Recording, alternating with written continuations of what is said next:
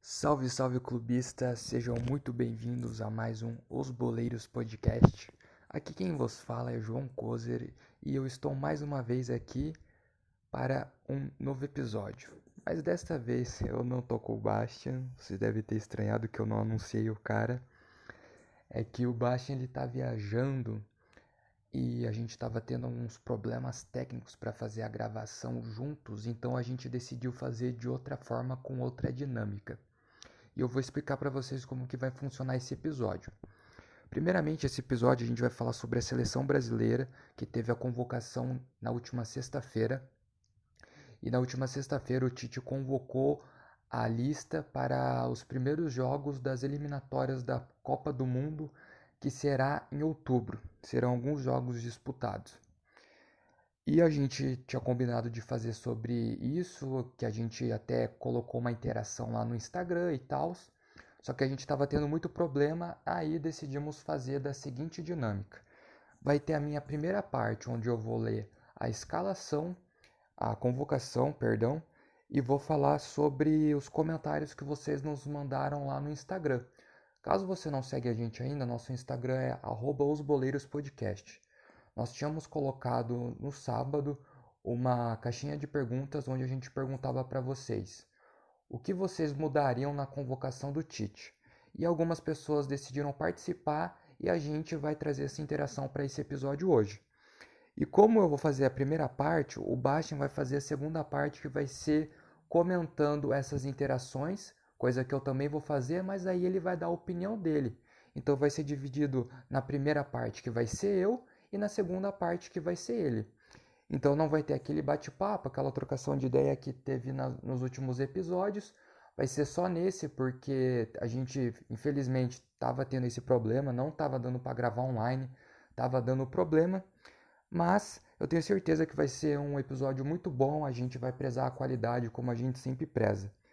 Então vamos lá, né, rapaziada? É, antes de começar, queria agradecer a todo mundo que está fortalecendo, todo mundo que está ouvindo. E também falar que como a gente teve a interação do Cirino, que foi uma interação negativa no último craque oculto do Atlético Paranaense, no último craque oculto do Coritiba, que foi com o Geraldo, um, o Geraldo que é um angolano que jogou ali no Coritiba, a gente teve uma, um feedback positivo com ele.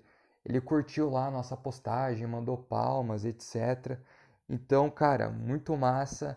Mandar um salve aí pro Geraldo.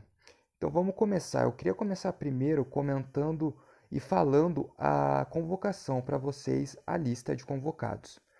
Nós tivemos no gol Alisson, Santos e Everton. Na zaga, Thiago Silva, Marquinhos, Felipe e Rodrigo Caio. Nas laterais, Danilo, Gabriel Menino, Alex Teles, Renan Lodge. No meio tivemos Casemiro, Fabinho, Bruno Guimarães, Douglas Luiz, Felipe Coutinho, Everton Ribeiro e no ataque nós tivemos Gabriel Jesus, Rodrigo, Neymar, Everton, Roberto Firmino e Richarlison. Então, rapaziada, para quem não sabe, o Gabriel Menino é um meio-campo, um meia que está jogando no Palmeiras, subiu para o profissional esse ano, está sendo utilizado pelo Luxemburgo como titular na maioria dos jogos. Algumas vezes foi improvisado na lateral porque ele é lateral de origem, mas ele tem essa polivalência. E esse Douglas Luiz, para quem talvez ache um nome estranho, é aquele meio-campista que jogou no Vasco em 2018, se eu não me engano, é cria do Vasco também, e ele foi vendido para o Manchester City. Ele não chegou a jogar no Manchester City, eu lembro que ele foi emprestado para um time do, da Espanha, o Girona, Jogou no Girona e agora ele está na Premier League, se eu não me engano, no West Ham. E vamos lá, né, rapaziada? Como eu falei para vocês, é, nós fizemos aquela interação e para quem também não acompanha a gente lá no Instagram, a gente direto faz interação, cara. Direto a gente posta posta enquetes, posta caixinha de pergunta, mas a gente sempre dá uma comentada por cima.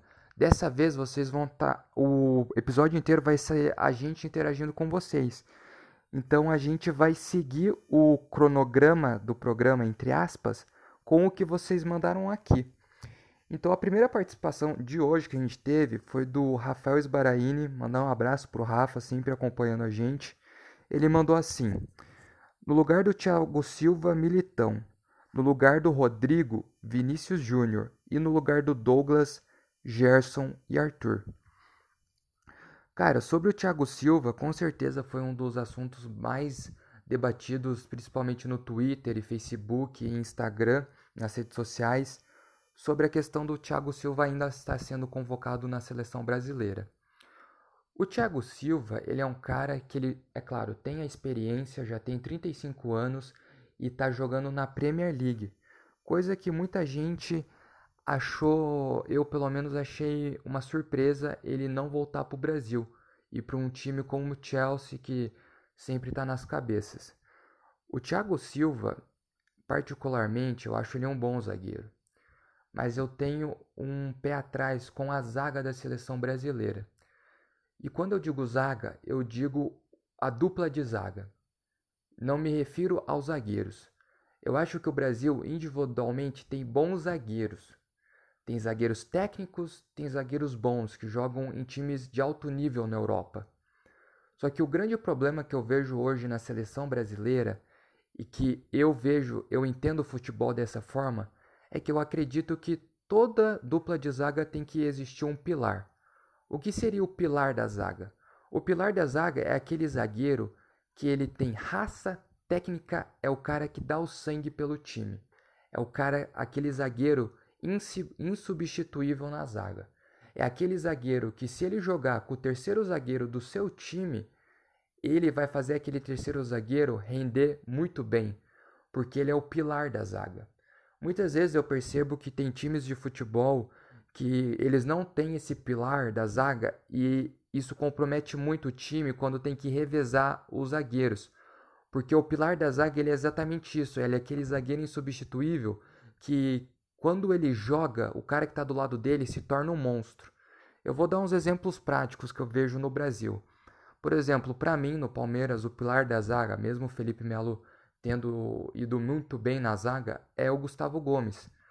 Todo zagueiro do Palmeiras, até do terceiro até o Felipe Melo, quando joga do lado do Gustavo Gomes, os caras são os monstros. Às vezes, em alguns jogos, quando joga o segundo zagueiro e o terceiro, os caras jogam muito mal, porque não tá com o pilar da zaga ali.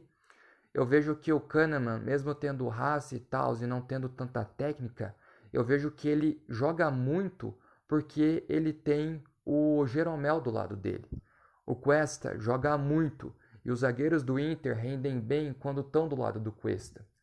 E eu vejo que o problema na seleção brasileira talvez seja porque hoje nós não temos um pilar na zaga, um cara que tem a raça, tem a técnica. Eu não sinto que nós hoje no Brasil tenhamos um zagueiro raçudo, aquele zagueiro que a gente olha e bota medo.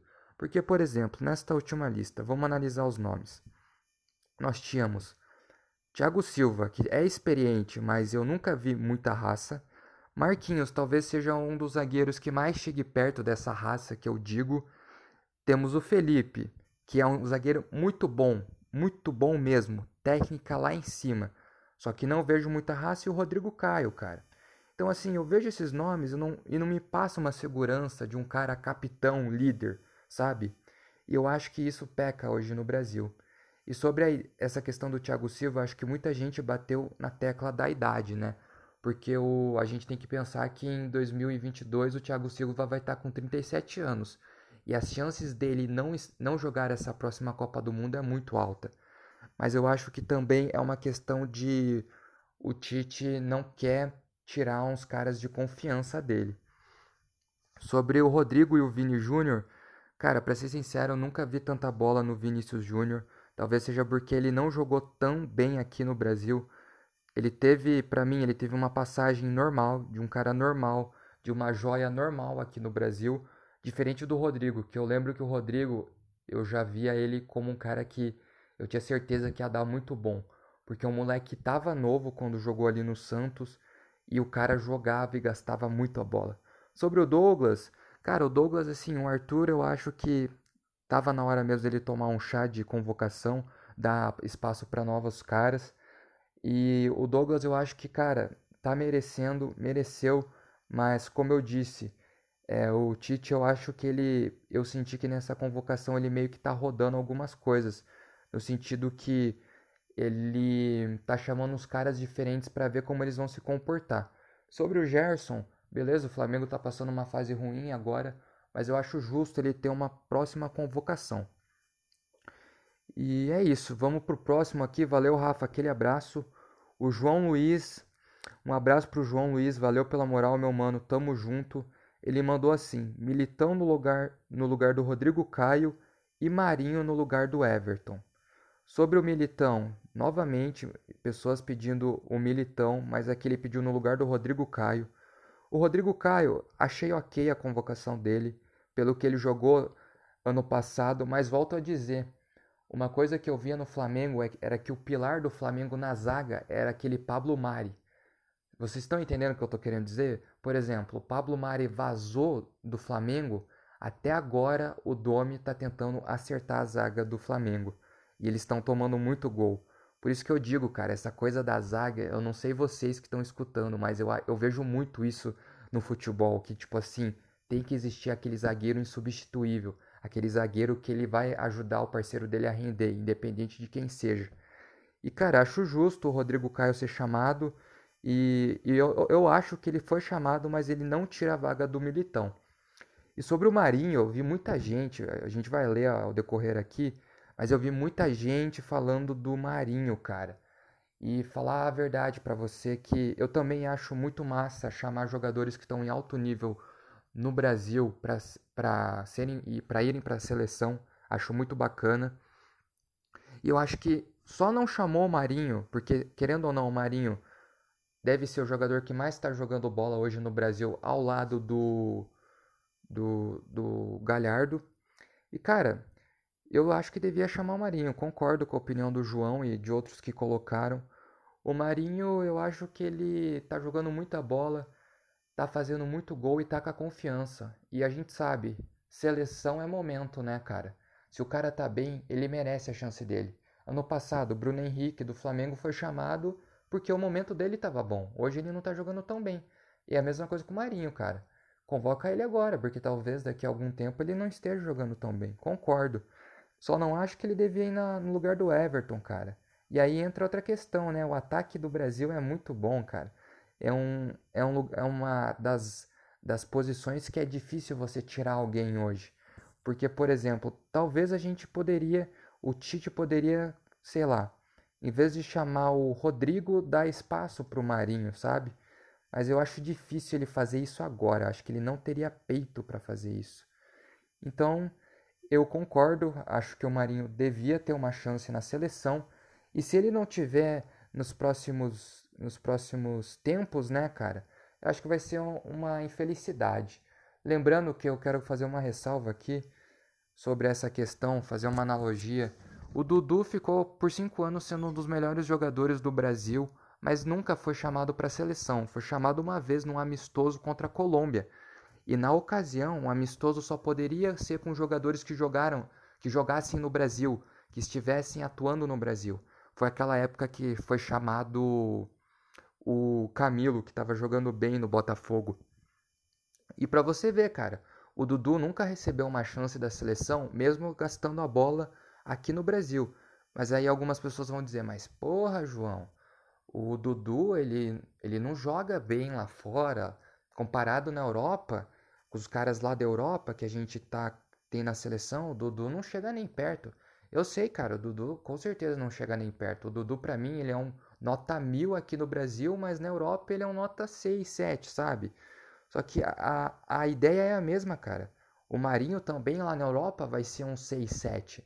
E o Dudu, para mim, joga muito mais que o Marinho, porque o Dudu tem constância. Uma coisa que eu prezo muito no, com um jogador para ver se ele é bom é a constância dele, cara. Se ele vai jogar bem várias temporadas. E o Dudu entregou cinco anos fenomenais pro, pro Palmeiras e mostrando um bom futebol aqui no Brasil. Sempre era líder de assistências do time, muitas vezes do Campeonato Brasileiro. Muitas vezes era o cara que dava os passes decisivos, muitas vezes era o, o primeiro em dribles completos. Então, cara, aí que entra a questão. às vezes o, o técnico ele tem essa parada engessada, que é muito do, refle do, do reflexo do torcedor.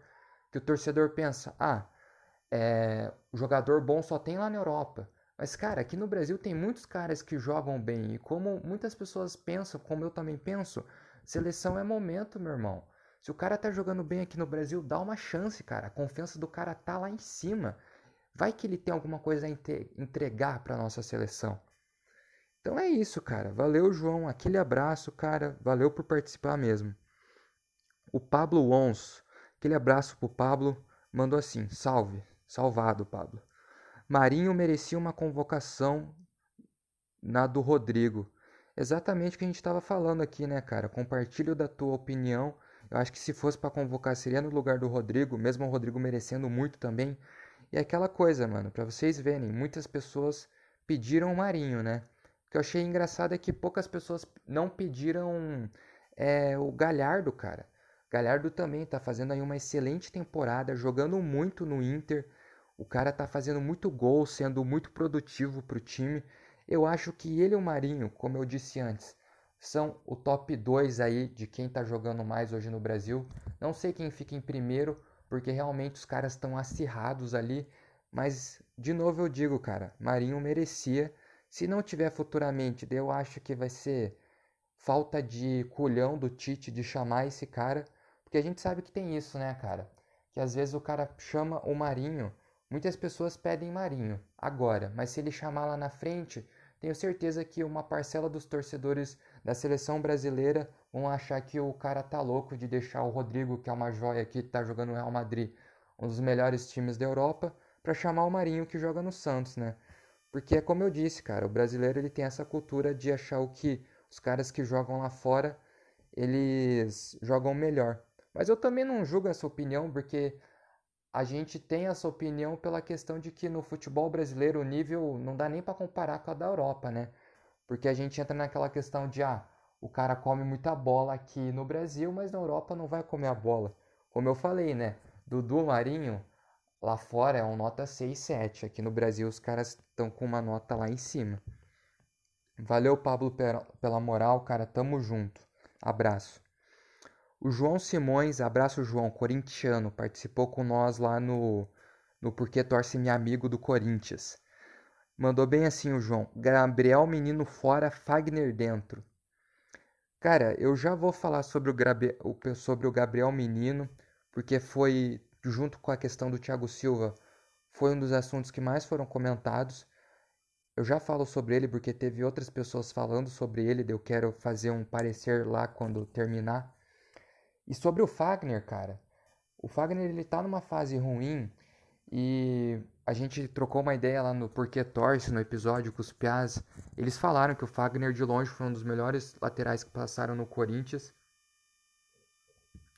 E eu concordo que o Fagner, ele é bom. Só que daí entra uma questão de que o Fagner vai chegar um momento que ele, como que eu posso dizer? Ele não vai mais render na seleção brasileira. E aí eu acho que o Tite, e já entrando um pouco no porquê que o Tite falou que convocou Gabriel Menino, porque o Tite ele está querendo buscar possíveis e futuros frutos na nossa lateral direita do Brasil. Porque o Tite ele já meio que se ligou que a safra de laterais direitos do Brasil e esquerdos, a gente tem um Lodge agora que vai durar muito tempo, mas o direito o Tite já meio que se ligou que os caras bons já passaram e já se aposentaram.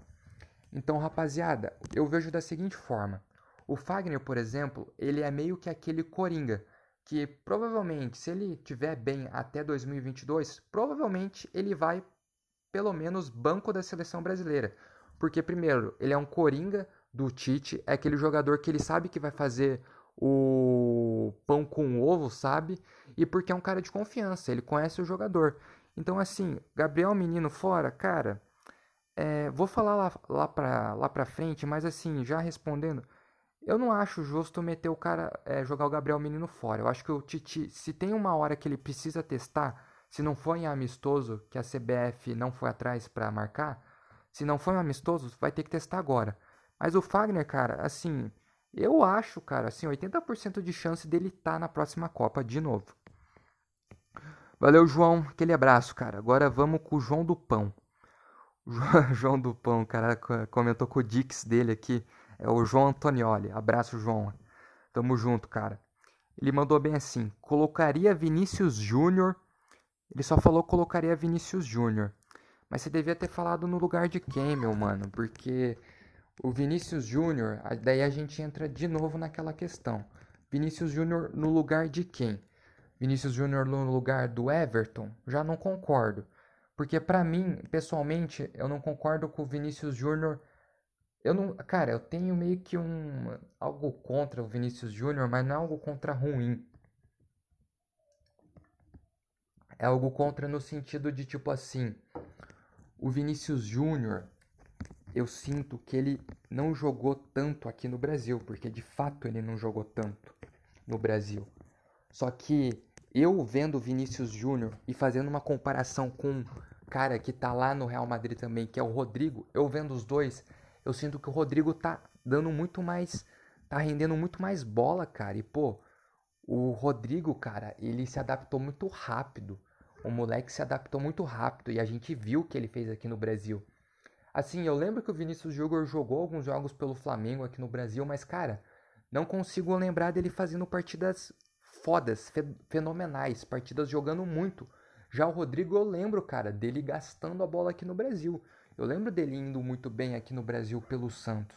Por isso que eu acho que eu tenho esse negócio sobre o Vinícius Júnior. Tipo, eu olho pro Vinícius Júnior e não consigo ver a bola que muita gente pensa, tá ligado? Não consigo ver ele e falar assim, porra, o Vinícius Júnior é craque.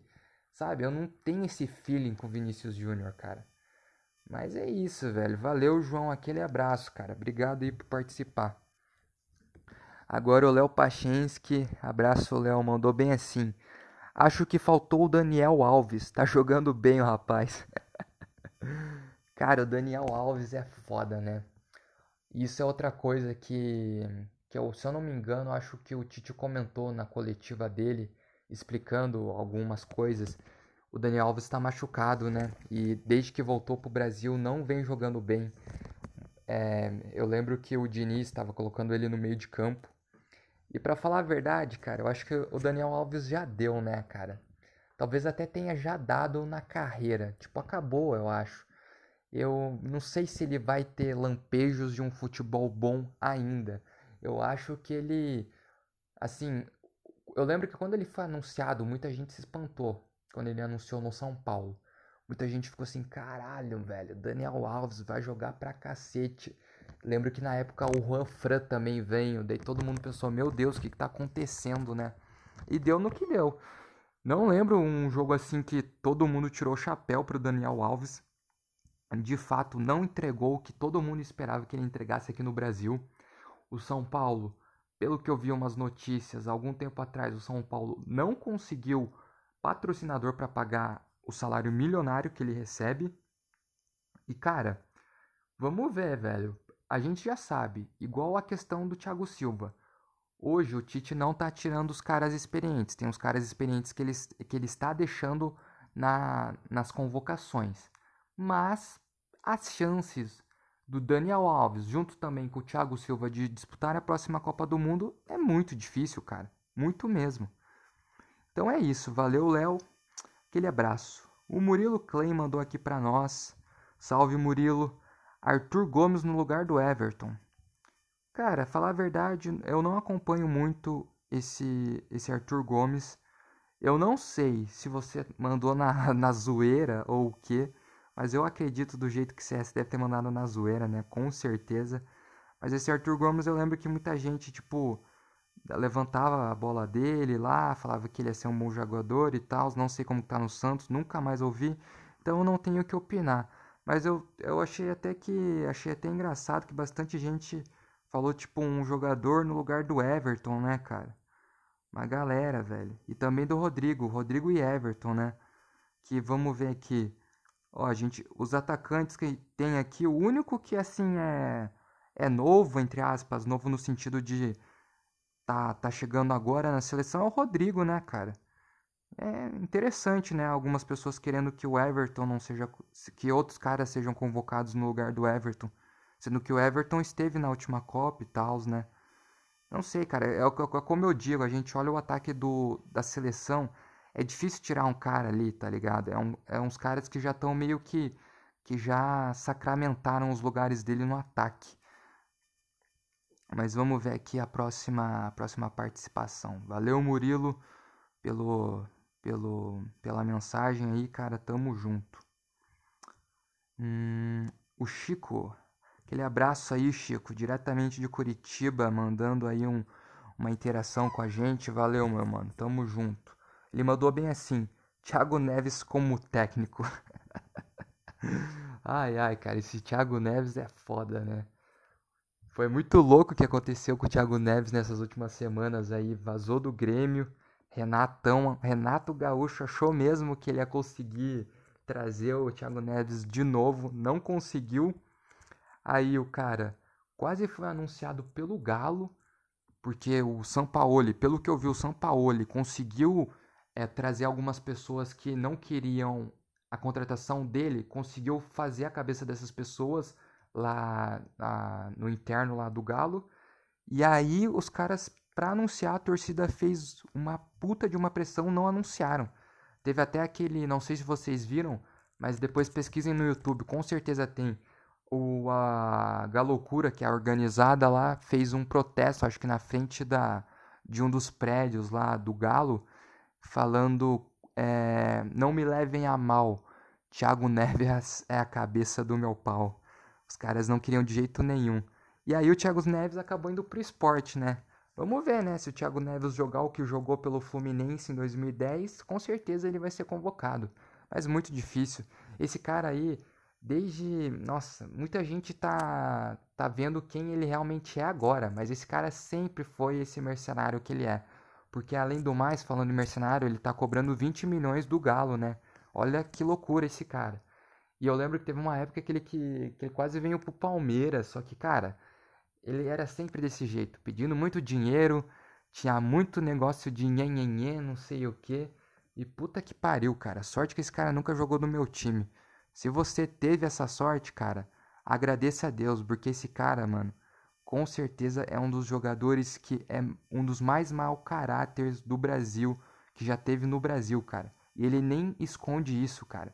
O que foi o que ele mandou no Twitter lá falando ele tweetou depois da, da derrota do Grêmio. Ah, o problema era eu, não era eu. Pô, cara, isso não se faz. É, um, é você desrespeita uma institu a instituição, respeita, desrespeita o Grêmio, desrespeita o Renato Gaúcho, que te deu a oportunidade quando você tava na merda, e também desrespeita os seus companheiros, que os seus ex-companheiros que jogaram com você. Então acho que isso não se faz, cara. É feio, muito feio isso. Então, cara, Thiago Neves aí Tomara que. Não que se ferre, não vamos desejar o mal, né? Mas, pô, toma, tudo que vai volta, né? É o karma. Então, valeu, Chico, tamo junto. O Henrique Pupo mandou aqui uma mensagem para nós também. Valeu, Henrique, pela moral. Ele mandou bem assim: Gabriel Menino, bom jogador, mas calma lá, né? E agora eu vou falar do Gabriel Menino, aproveitar que o Henrique trouxe esse assunto aqui para nós. Então, cara, é, eu sou palmeirense, né? algumas pessoas já sabem, quem ouviu o piloto, o episódio 1 piloto, a gente fala, eu falo qual é o time que eu torço e o Baixa fala qual é o time que ele torce. Então, se você não viu, meu amigo, você está perdendo é tempo. O Henrique trouxe essa questão do Gabriel Menino. Então, vamos lá, cara, eu quero conversar com vocês sobre isso.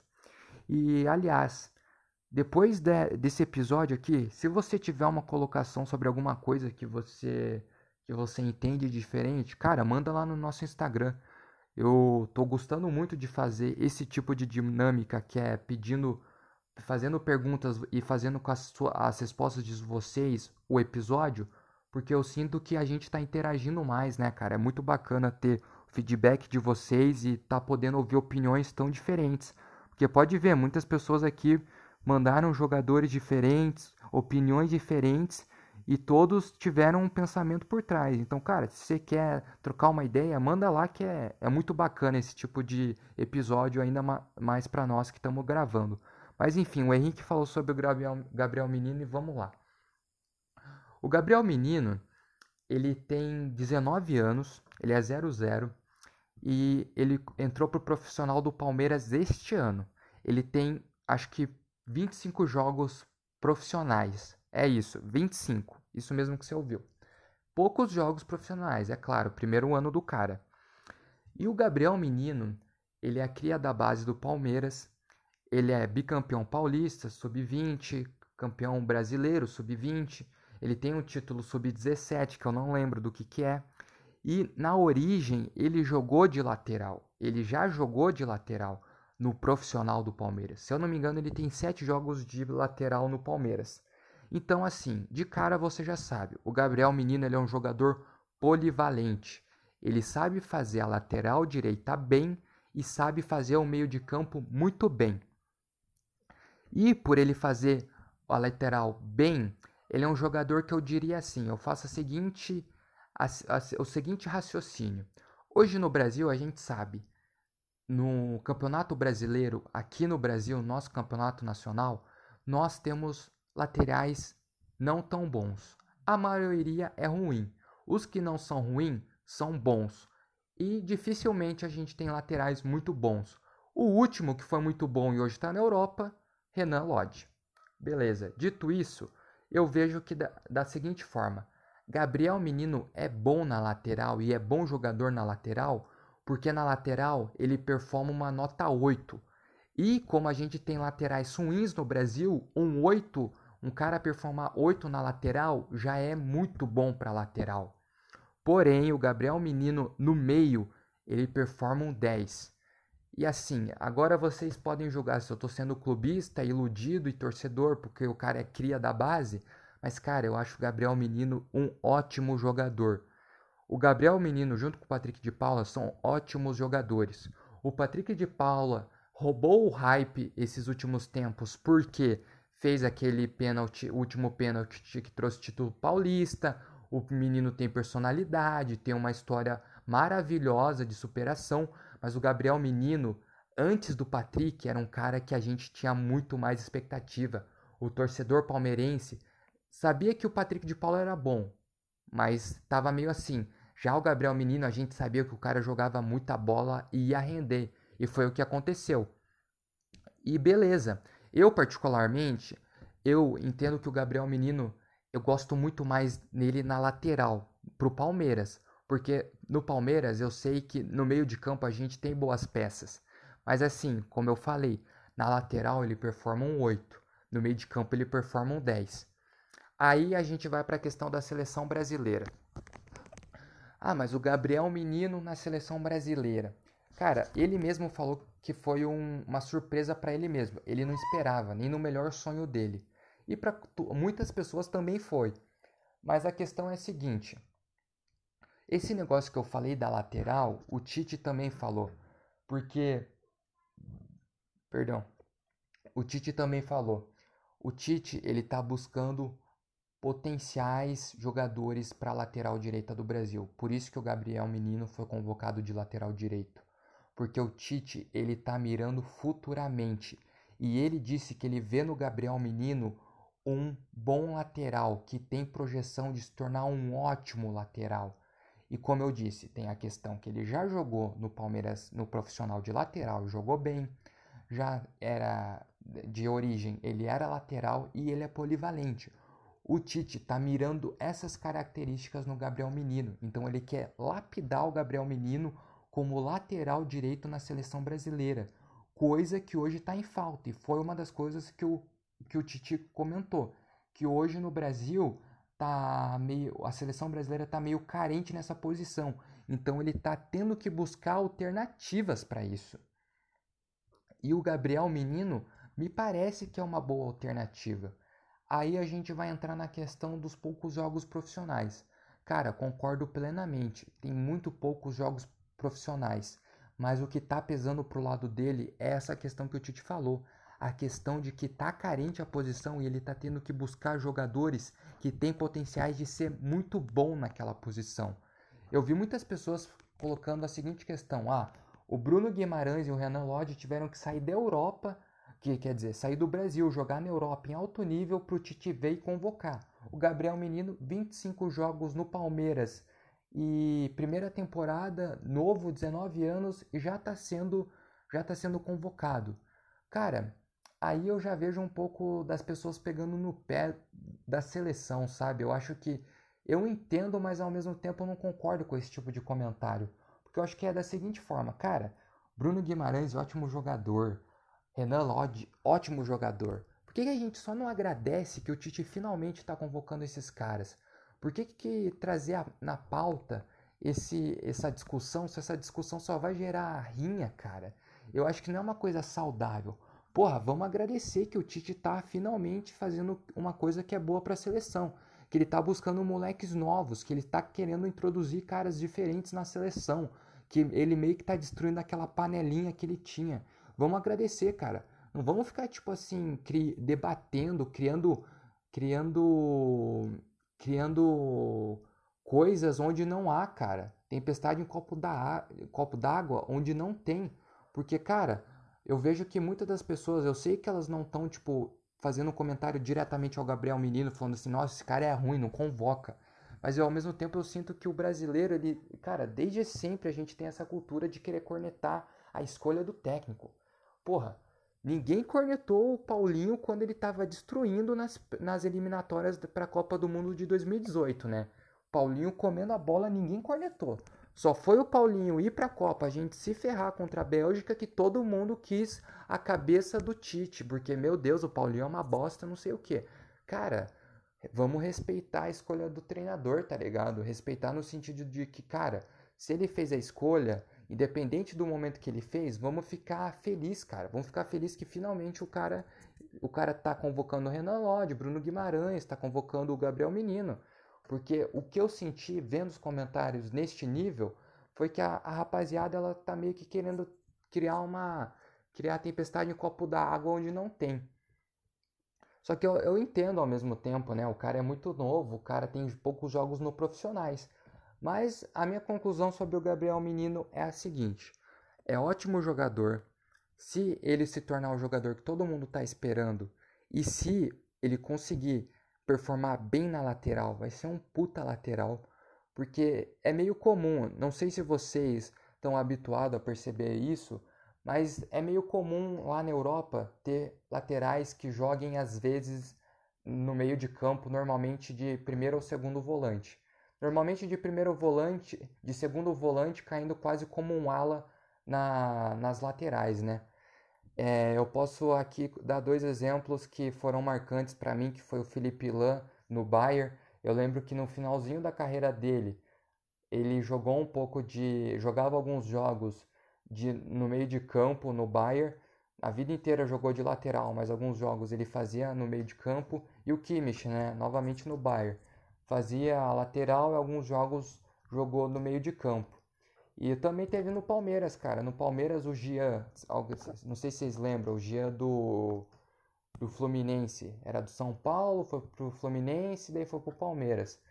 Ele jogava na lateral e no meio de campo, cara. Tietchan, que tá no São Paulo hoje, também, mesma coisa. Então, assim, é uma coisa comum, cara, querendo ou não. E é bacana, velho, ver isso. É bacana a gente ter um jogador polivalente no, na seleção. Um cara que vai quebrar o galho quando a gente precisar. E é isso sobre o Gabriel Menino, cara. Eu espero que ele jogue muito bem, que ele renda bons frutos para a seleção brasileira. Infelizmente, Palmeiras vai perder ele por três jogos, é uma peça importante, mas é o futuro do moleque, né, cara? E ele é muito bom jogador, isso eu posso afirmar para vocês, cara. Tenham em mente que eu, como torcedor e também da seleção, tenho em mente, cara, que ele é um cara que os palmeirenses esperam muito dele e ele está entregando muita coisa. Ah, e uma coisa também que eu queria falar sobre ele é a personalidade, cara. Ele tem uma personalidade muito forte, é um cara muito raçudo, que ele se entrega realmente, gosta, ele gosta muito de se entregar pro jogo. Então, assim, em clássico a gente vê a reação dele, o pós-jogo de clássico assim é um cara eufórico que quando ganha puta merda, velho. O cara tá pulando, quando perde é um cara que, mano, sente a derrota então, cara, podem esperar isso. Se ele não sentir a pressão de, de ir para uma seleção brasileira, podem esperar um bom jogador. E, rapaziada, foi isso aqui. as interações que vocês mandaram. Foi praticamente isso. A gente colocou também uma enquete. Você gostou da última convocação? 71% disseram sim, 29% disseram não. Mais da metade gostaram da convocação, então quer dizer que muitas pessoas gostaram do que, que, o, do que, que o Tite escolheu. E cara, dando minha opinião final aqui, gostei da convocação. Outra coisa aqui que eu não, ninguém falou, mas eu gostaria de falar. Pô, gostei da convocação do Everton Ribeiro, merecidamente, cara, um cara muito habilidoso, talentoso. Esse cara aqui, de longe, é um dos caras que mais tem habilidade nos pés aqui no Brasil. E, cara, puta que pariu. Isso que eu tô, tipo, gostando do Tite.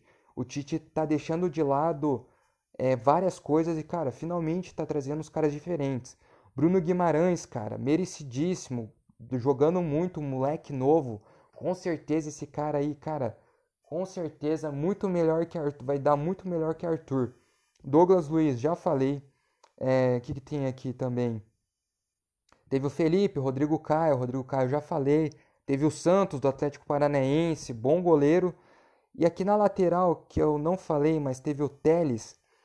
O Teles eu achei merecido, cara. Aliás, o Teles tem boatos que provavelmente, como o Reguilhon não foi pro Manchester United porque nessa transferência o Real Madrid queria uma cláusula de recompra e também uma cláusula de preferência. Se caso um clube mandasse é, proposta para o Manchester United para comprar o Reguilhão, o Manchester, o Real Madrid deveria ser notificado e se quisesse cobriria aquela proposta para comprar o Reguilhão. E também tinha a, a cláusula de recompra, né?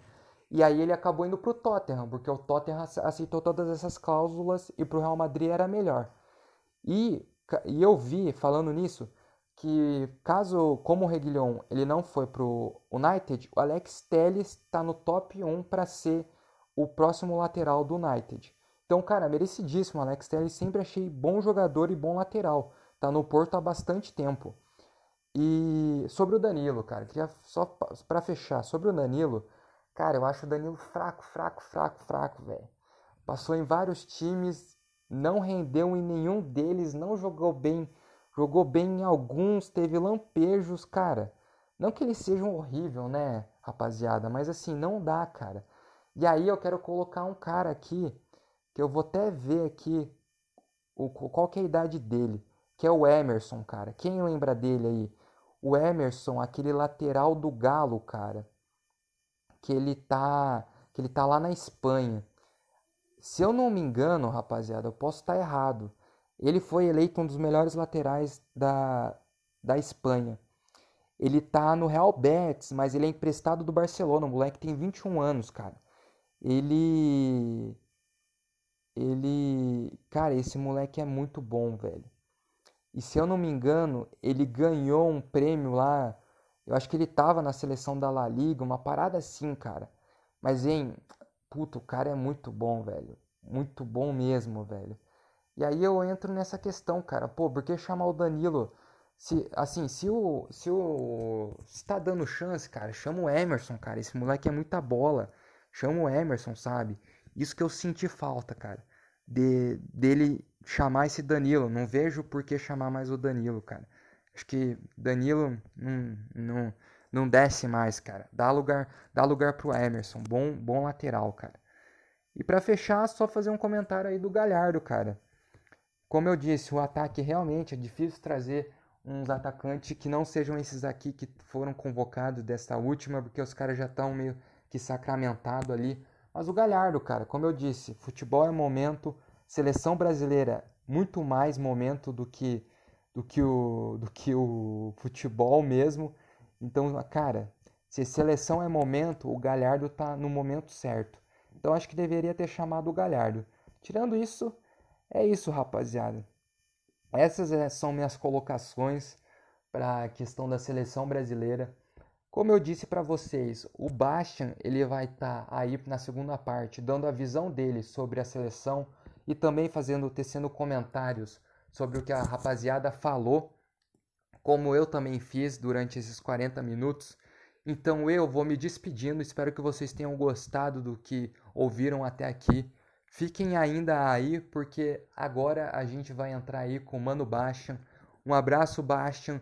Espero que você esteja bem aí na tua viagem, cara, e faça um bom, uma boa segunda parte de episódio e também faça uma, uma boa despedida aí pra rapaziada. E aliás, rapaziada, queria mandar um abraço para todos vocês, para todos vocês que que estão fortalecendo, para todos vocês que interagiram com nós. E é isso, mano. Tenham uma boa semana. Fiquem aí com, com o Baixa. É nós.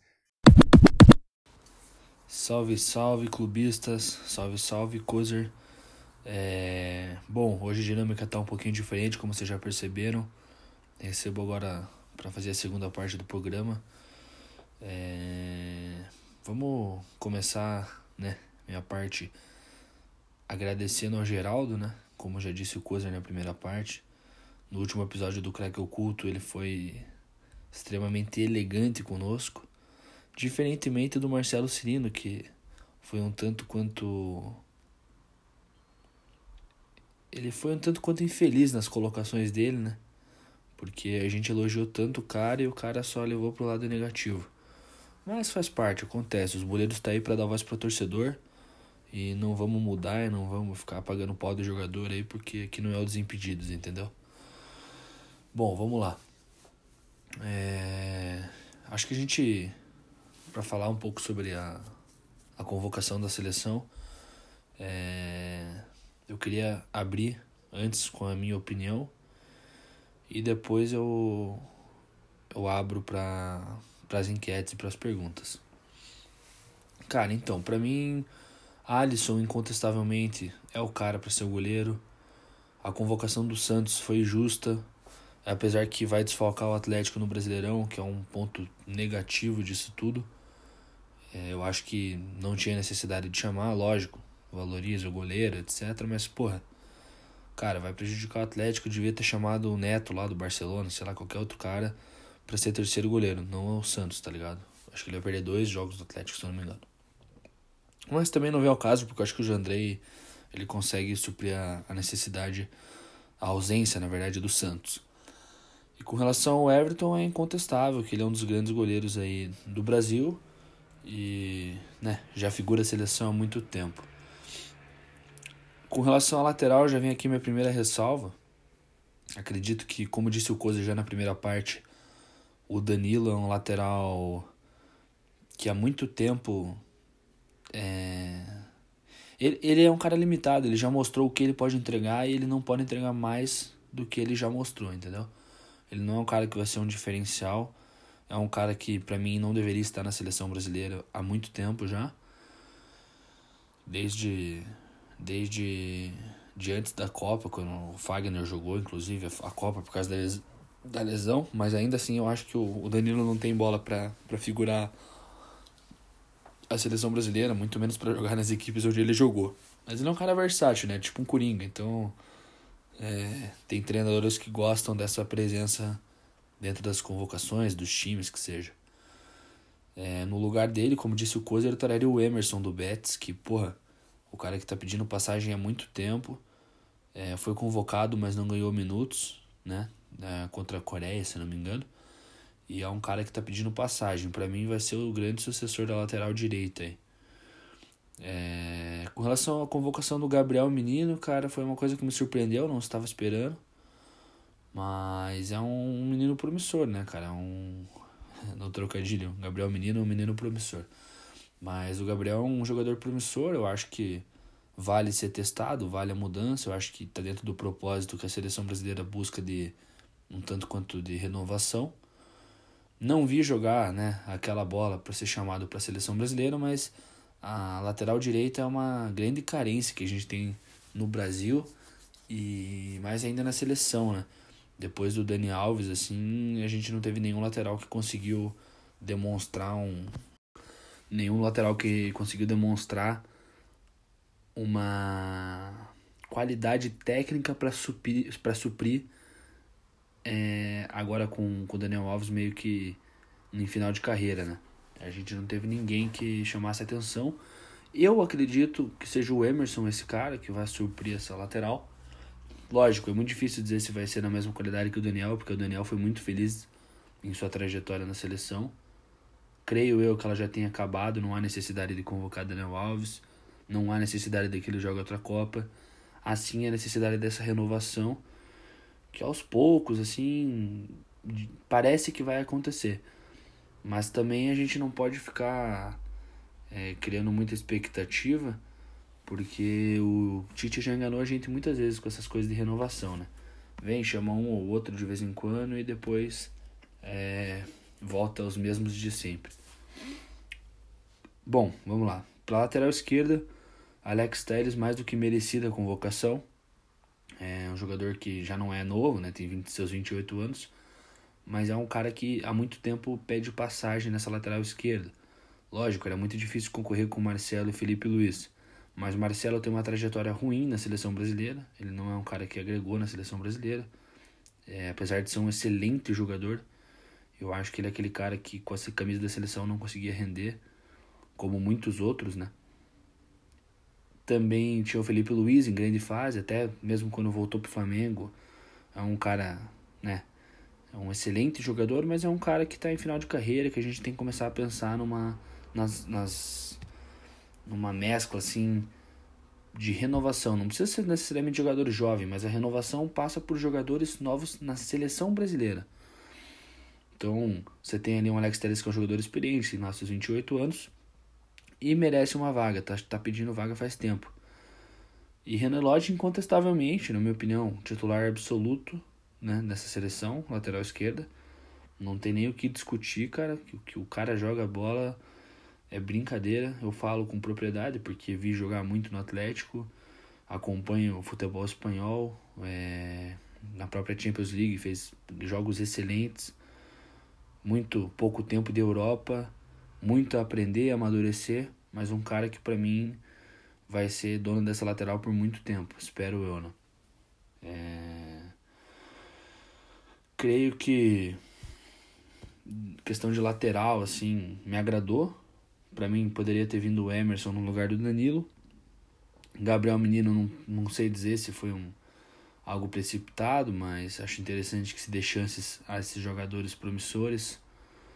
Mas já adianto que Kelvin vai figurar a seleção brasileira um dia, para quem sabe, declaração nada clubista. Mas o Kelvin é um puta de um lateral direito, tem muito a amadurecer e depois que amadurecer, tenho certeza que vocês vão ouvir muito falar esse nome na lateral direito. Na zaga, Thiago Silva, Alguns gostaram, eu não gostei, achei uma merda. Acho que o Thiago Silva é mais do mesmo, entendeu? É um cara que vai convocar, eu não quero ver ele em outra Copa. Já teve seus fracassos, já teve seus bons momentos. Já acho que ele tá no Chelsea um absurdo jogando na Premier League. Quem dirá integrar novamente a seleção brasileira. Mas, né, tem os, o Tite tem os jogadores de confiança, então. E eu acho até que ele não. Acho não, né? Espero é, que ele não, não figura entre os titulares, já que Marquinhos e Felipe, para mim, foram duas ótimas convocações do Tite, acertadíssimas. Felipe, principalmente pela regularidade que teve nessa temporada, um jogador que veio do Corinthians, foi pro Porto, é um baita de um zagueiro, um dos melhores zagueiros que a gente tem no futebol mundial. Muito seguro, muito correto nos botes, é um cara que joga limpo, acho que é um grande nome para a seleção brasileira. Já estava na hora dele, dele ter uma frequência, uma regularidade em convocações e, acima disso, ser titular, né? Porque não duvido que o Tite escale Thiago Silva e Marquinhos, porém, para mim é inegável que quem deve jogar é Felipe e Marquinhos. Rodrigo Caio é um cara que tá ali também, mas é super valorizado não é um cara para ser jogador de seleção brasileira, na minha opinião. É um bom jogador. Quem eu chamaria no lugar eu não sei, mas não é um. Tá ali, só, sabe? Ah, chama o Rodrigo Caio, beleza. Tá aí. Vamos pro meio-campo, que me agradou bastante, bastante mesmo, tá? É, Casemiro, incontestavelmente, o cara desse meio-campo, o pilar, né? E Fabinho vindo aí, né? Porra, Fabinho, outro cara que também é incontestavelmente é jogador de seleção brasileira. Um cara muito regular, muito joga sério, joga sério, joga certo. E daí a gente vem com Bruno Guimarães e Douglas Luiz. O Bruno, cara, é. Né, o Bruno é o cara, velho. O Bruno, ele é foda. O Bruno, ele é diferenciado, ele joga muita bola, ele manda no meio-campo, ele dá a dinâmica do jogo. O, talvez o Tite esteja procurando ali um 8, né? Espero, né? Não pode colocar o Bruno Guimarães igual o Rudi Garcia coloca como um 5. Então ele trabalhar o Bruno como um 8 ali, na função que ele buscava no Paquetá, é, e não conseguiu encontrar, até porque o Paquetá não tem a mesma qualidade que o Bruno Guimarães. O Paquetá tem uma outras é, outras características de jogo. Acho que o Bruno é um cara muito mais é, vertical que o Paquetá e muito mais pé no chão, né? Paquetá ele deu aquela explodida porque tudo que vem do Flamengo explode, muitas vezes não dá certo. É, Douglas Luiz acho que é um cara que tá merecendo desde que ele saiu, no, foi jogar no Girona, ele amadureceu muito, hoje tá no Aston Villa, ele jogou o pré-olímpico, foi bem, ele é um jogador, né, que é promissor, ele é meio não tem, né, seus não é aquele cara que você olha e fala, ah, é o diferencial, mas acho que ele agrega muito. É, talvez acho que teria espaço não pro Gerson, mas pro Arthur.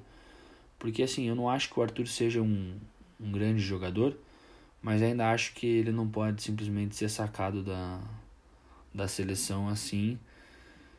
Mas também há de entender que o Arthur tem passado por uma fase bem complicada, até no extracampo, e, e faz parte com que outros jogadores sejam, sejam chamados a integrar a equipe e ver qual que vai ser o resultado que vai ser tirado deles, né?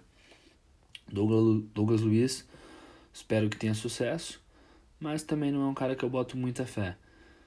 Gerson, não sei se vai ter oportunidades na seleção. O Gerson é um cara que já foi para a Europa e não deu certo, né? Voltou. Então é complicado sacar o Douglas para quem que pode colocar, né? Mas graças a Deus já não tem mais o Paquetá nessa convocação, porque o Paquetá na seleção brasileira é uma afronta ao futebol. O cara não joga nada. É uma das grandes uma das grandes mentiras criadas pela mídia aí, brasileira, pela, pelo Projaquistão, como diria meu amigo é, carioca. E Felipe Coutinho rebentou, né, com o Barcelona, entrou bem demais nos jogos voltou pro Barça, vamos ver se vai ter uma regularidade. É um cara que eu gosto, um jogador que eu gosto. E acho que, sei lá, de, desse time aí, o meio-campo seria Casemiro, Bruno e Felipe Coutinho. Talvez o Everton ali, Ribeiro, tenha uma oportunidade, mas acho bem difícil. É, porém, é um cara que tem pedido passagem há muito tempo e merece uma oportunidade. É um excelente jogador.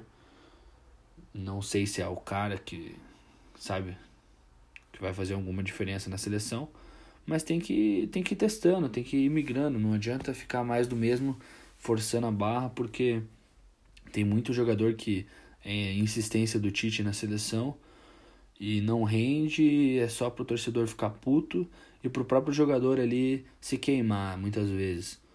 Então vamos ver se o Everton Ribeiro consegue ter, ter um êxito bacana aí, consegue ter minutos, acho que é importante dar minuto para esses caras, porque o Coutinho é um cara que já tá meio que consagrado ali. É, pode entregar muito, é óbvio. E vamos ver como que o Tite vai armar esse, esse meio campo, né? Vai ser...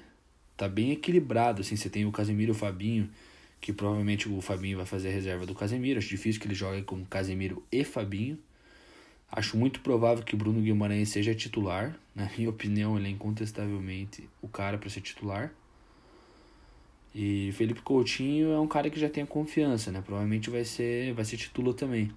Mas acho que poderia ser legal dar uns minutos pro Everton ver como ele se sai, né? Temos no ataque o menino Gabriel Jesus, para mim titular 9 dessa seleção. Independentemente do Bob Firmino estar numa fase melhor e muita gente achar ele mais completo, acho que o Gabriel ele entrega muito mais do que só o, o seu 9 ali fazer o gol. Acho que taticamente ele é muito importante no jogo do Tite. Neymar incontestavelmente titular, né? É o cara do time, o time vai jogar para ele, para variar. E Rodrigo foi uma convocação que, ok, vai estar tá lá, vai entregar o, entregar o, integrar o banco. Everton Cebolinha, uma excelente convocação. Vai ser legal ver o, Everton na seleção. Ele é um, e aí, talvez ele seja um cara que vai ser titular, sabe? Talvez jogue ele, o Firmino e o Ney, ou ele, o Jesus e o Ney. É... Não sei se o Richardson vai ser titular, né? Temos que ver o que, que o Tite vai pensar, cara. Eu acho que é... tá super bem servido no ataque o Brasil. Rodrigo ali, a promessa, ele meio que reveza ali com, com o Vinícius, assim, né? De atacantes promissores brasileiros. Ele e o Vinícius Júnior ficou naquela. Mas eu ainda acho o Rodrigo mais jogador. Acho que mostrou muito mais que o, que o Vinícius. E veremos o que, que o Tite vai, vai pensar para essa equipe. É, com relação à convocação, acho que seria isso. Passando por cima, assim, a minha opinião é essa a respeito da convocação. Gostei né, da presença do Bruno Guimarães na lista e também do Alex Telles, como o Cozer também já, já expressou que, que achou bacana. Acho que o Alex Telles é um cara, tipo, um daqueles injustiçados da seleção brasileira, que há muito tempo poderia ter sido chamado, mas é muito complicado quando se tem uma dois laterais como Felipe Luiz e Marcelo é, numa regularidade tão absurda em seus clubes e não chamar os caras é quase que uma que uma afronta ao, ao povo brasileiro, né? Todo mundo queria ver os caras. Infelizmente não renderam tanto. Sobre a seleção seria isso. É, com relação às participações, é, primeiramente mandar um abraço pro Rafa Sbaraini.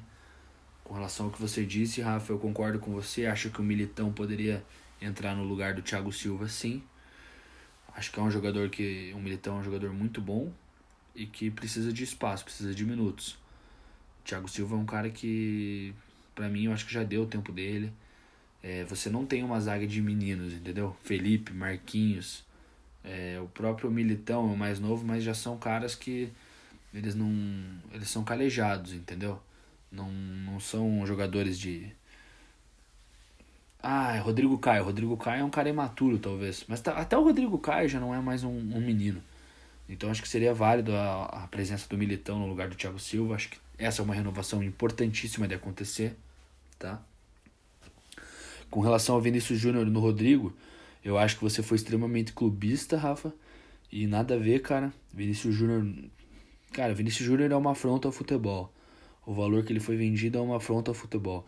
O Vinícius Júnior é uma das grandes mentiras que foram criadas é, nesse Flamengo seu aí é, junto com o Paquetá lá. E são jogadores que, cara, são bons, mas não são craques, entendeu?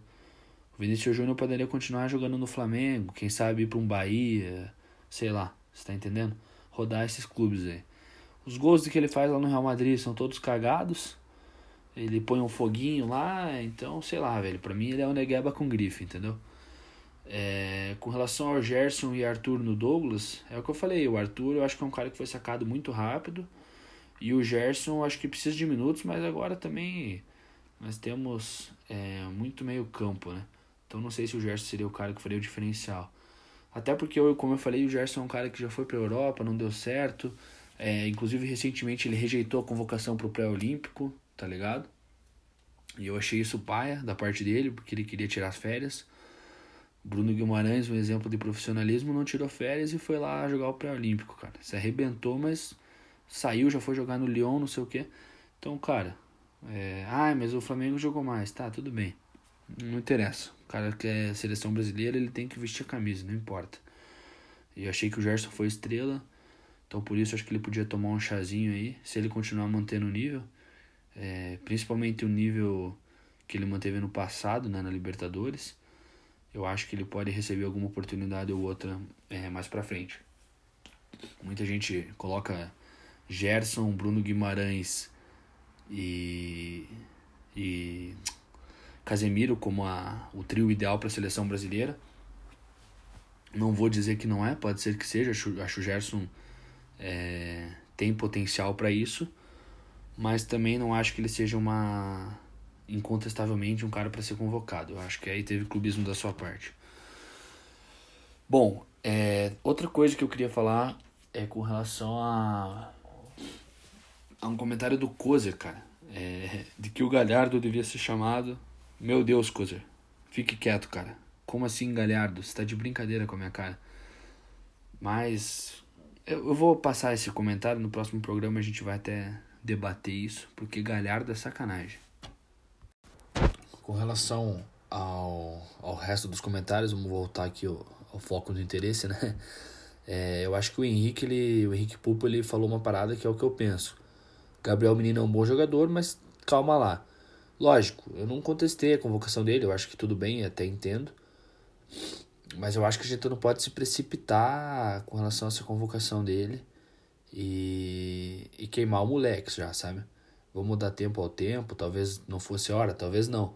Mas vamos ver o que, que o Tite pensou para essa convocação, ou se foi só uma convocação às vezes de de composição de elenco, não sei. Vamos ver o que que, que, que tem a, a vir aí por, por parte do Gabriel Menino. Mas eu não contesto porque eu acho que ele é um cara que tem potencial. O Muclein pediu. o Muclein pediu Arthur Gomes no lugar do Everton. É, Muclein, é por isso que a gente tem um grupo lá que o nome tá. Era, né? Muclein não, não opina, porque você não, tua opinião é muito.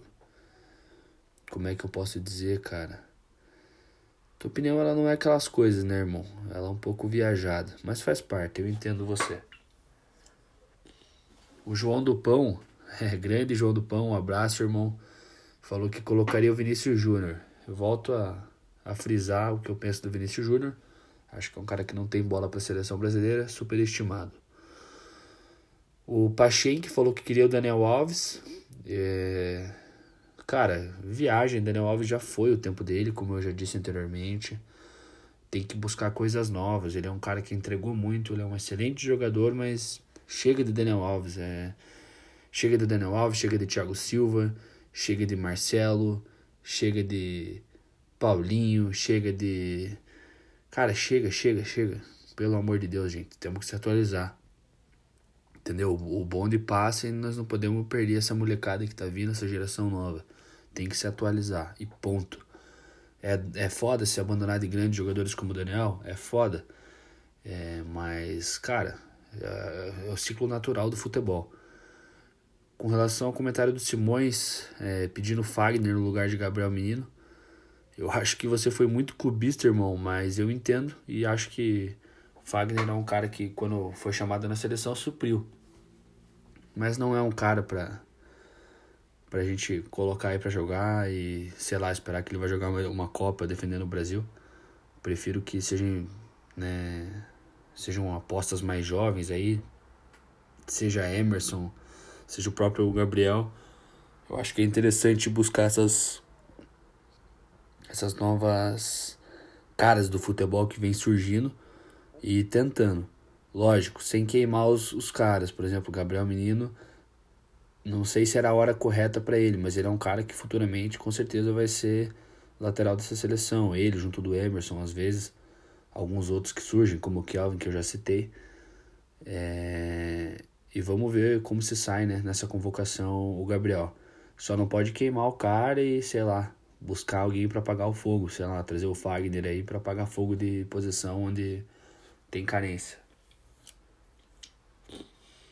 O Pablo Ons falou um salve. Marinho merecia uma convocação na do Rodrigo.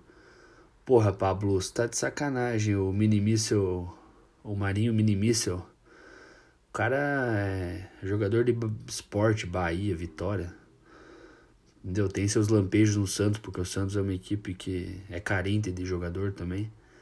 Tá de brincadeira. Você só pode estar tá de brincadeira. O João Luiz Davi falou uma parada que é a mesma coisa que o Rafael, que é o militando no lugar de Rodrigo Caio. Não o.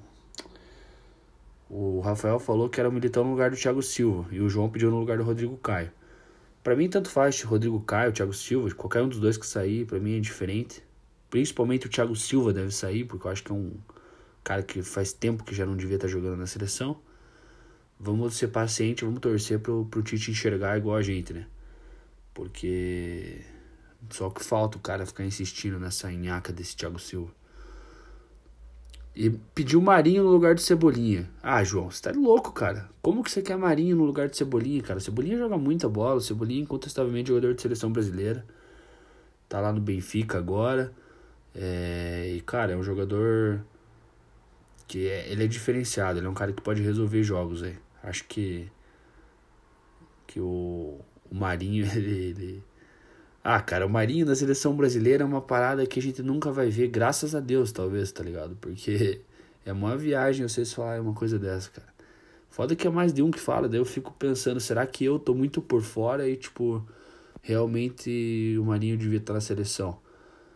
E o foda é que você é palmeirense, cara, e você falar pro Marinho tá na seleção é. Sei lá, eu achei que você ia vir com um Dudu aí, saca? Tipo, que é tipo o Marinho, assim, tem seus lampejos. É... Bom, foram essas as interações. E daí teve o Chico, né? Pediram o Thiago Neves como técnico. Eu acho que seria excelente para o vestiário da seleção brasileira o Thiago Neves. Que falou que agora vai arrebentar aí. Vai fazer nevar em Recife, diz ele. É. Quem entendeu, entendeu. Quem não entendeu, pesquisa no Google. Mas, cara, é eu acho que todo mundo ali tá meio dividido com relação à seleção brasileira. Sempre vai ser um, um tema meio polêmico da gente falar. Porque tem um pouco de clubismo, tem um pouco de receio e, e que a gente queima alguns jogadores às vezes meio precocemente. Então é uma parada que nunca vai ser uma. Nunca vai existir um consenso de, sei lá, os 11. Ou pelo menos ainda mais os 23 convocados, né? Já não existe nem entre os titulares, imagina entre os convocados. Vamos ver como Resta para a gente ver como vai se sair a seleção nesses jogos. Desejo, né, como sempre, sucesso à seleção. E espero que, que a gente consiga encontrar o ideal, né? A formação ideal, os jogadores ideais. E aos poucos se mudando, porque eu acho que todo mundo quer ver a seleção ganhando uma Copa do Mundo novamente. Mas para isso a gente tem que. A seleção ela tem que parar de ser. É, a, a seleção ela tem que buscar a renovação, ela tem que parar de ser meio que clubista assim e se prender a jogadores e grandes é, pratas assim da, da seleção que estão há muito tempo lá como se fossem é, donos da seleção brasileira com posições cativas etc vida de Thiago Silva é, e vamos buscar uma renovação para que porra chegue em 2022 e a gente possa conquistar, quem sabe, o tão sonhado Hexa, né? É, bom, por hoje é isso, rapaziada. Eu agradeço a quem nos acompanhou e nos ouviu até aqui. Peço que quem queira é, tá interagindo conosco, participando dos programas como foi hoje, é, o bate-papo que tivemos com vocês sobre seleção, que siga lá no Instagram, osboleirospodcast. É, lá no Instagram você pode mandar uma, um direct pra gente, uma mensagem. Você pode curtir, compartilhar, é, comentar os nossos posts. Você pode responder as enquetes que a gente posta no History. É, fique à vontade para deixar lá sua opinião e sua, seu recado sobre esse podcast. E para trocar uma ideia com a gente, que estamos sempre à disposição para falar com vocês e atender vocês da melhor forma possível. Infelizmente, é, a gente não conseguiu fazer o programa como normal, mas a gente deu um jeito porque o objetivo é cumprir o papel de colocar no ar um, um programa onde a gente possa dar nossa cornetada e participar junto com vocês para falar um pouco do futebol. Afinal, o grande objetivo dos boleiros é dar espaço para os torcedores para que a gente possa é, ser franco e não deixar a paixão de lado, como muitas vezes acontece em outros programas que os caras estão olhando somente para os jogadores e, e para quem é importante. Aqui é a voz da torcida, é a voz de vocês. É, para quem não acompanhou o nosso último episódio do Porquê Torce Meu Amigo, checa lá, que tá da hora. A gente postou no sábado contra o Internacional. É, contra não, né? Com os torcedores do Internacional. Ficou super da hora. E até a próxima. Essa semana vai ter agora, segunda-feira, vocês estão ouvindo esse programa é, número 6 dos Boleiros. E daí no sábado vai sair mais um Boleiros. É, com o quadro Porque Torce Meu Amigo, dessa vez com o Botafogo. E, cara, vai ser resenha pura como todos os outros. E espero que, que vocês estejam curtindo. O feedback de vocês é super importante. Então não esqueçam, arroba os boleiros podcast, Spotify, sigam a gente nas plataformas. É, estamos aí à disposição para trocar uma ideia e para falar do que quer que seja, principalmente para cornetar. É, um abraço, rapaziada. Não tenho costume de finalizar o programa, peço desculpas pela minha voz, eu estou bem gripado. E próximos boleiros já estamos novamente com o cronograma normal, gravando presencialmente, beleza? Um abraço a todos, tamo junto, é isso, falou!